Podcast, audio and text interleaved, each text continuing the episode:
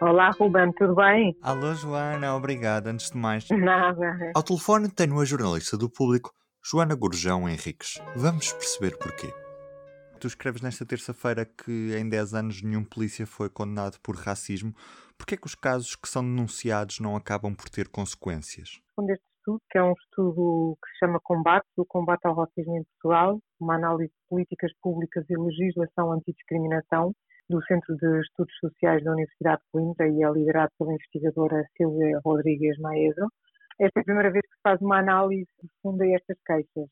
O estudo conclui que não há investigação eh, suficiente, há práticas institucionais negligentes que deixam os queixosos desprotegidos.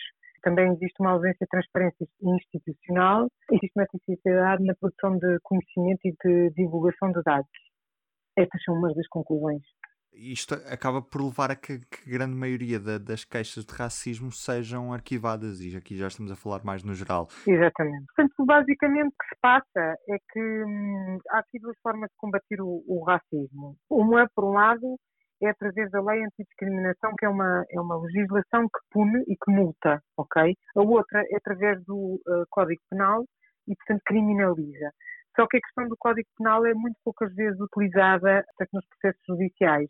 E o que acontece é que há muito poucos casos de condenações por uh, ódio racial, por exemplo. Estes casos que eles investigaram são casos enviados à CICTRE, que é a Comissão pela Igualdade e contra a Discriminação Racial, que de facto é, é, portanto, é a entidade que tem permissão analisar queixas e, portanto, e, e coordenar o processo uh, relativamente às queixas uh, de racismo. E, portanto, estas queixas, foi, a, foi estas queixas que este estudo teve acesso, revelam que em 10 anos, entre 2006 e 2016, eh, foram arquivados 80% dos processos que abriram, que foram abertos em sequência de queixas de, por discriminação na educação, habitação e forças de segurança. Portanto, nestas três áreas foram arquivadas. A maior parte destas queixas foram contra as forças de segurança.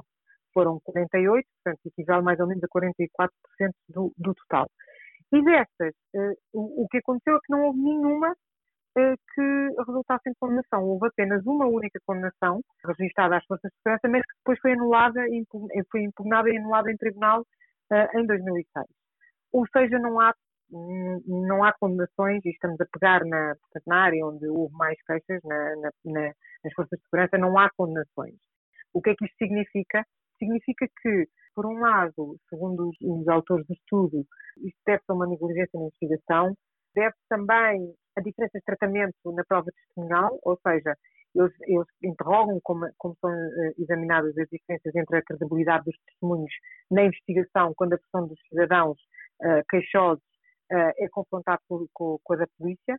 Referem, por exemplo, que em relação aos autos de notícia, parece que têm sempre uma credibilidade acrescida face a qualquer outro meio de prova. Portanto, o que acontece é que a maior parte dos casos as agressões acabam por ser considerados e as injúrias como factos não provados quando os depoimentos de queixosos e agentes são confrontados e dão alguns exemplos, e um deles que tem a ver com o caso paradigmático do, da Esquadra de Alto Fragida, em que sete agentes foram condenados por racismo uh, e tortura contra cinco jovens da Cova da Moura. 18 agentes da Polícia de Segurança Pública de Alfragide, na Amadora, estão acusados de denúncia caluniosa, injúria, ofensa à integridade física e falso testemunho o Ministério Público considera que agiram com ódio racial e de forma desumana, tiveram prazer em causar sofrimento a jovens da Cova da Moura, bairro do mesmo Conselho. Este caso foi julgamento e o que acontece é que no final há condenações, mas nenhuma condenação por racismo, mesmo quando a sentença refere, não obstante a ofensa em questão, puxão de cabelo, tem de ter sido acompanhada pela expressão ainda por cima és português. Ou seja, eles criticam que acham que, no fundo, que o que esta sentença vem dizer é que não chega para considerar preenchido qualquer conceito de ódio racial eh, ou gerado pela cor ou origem étnica, surgindo e inserido num contexto só de humilhação.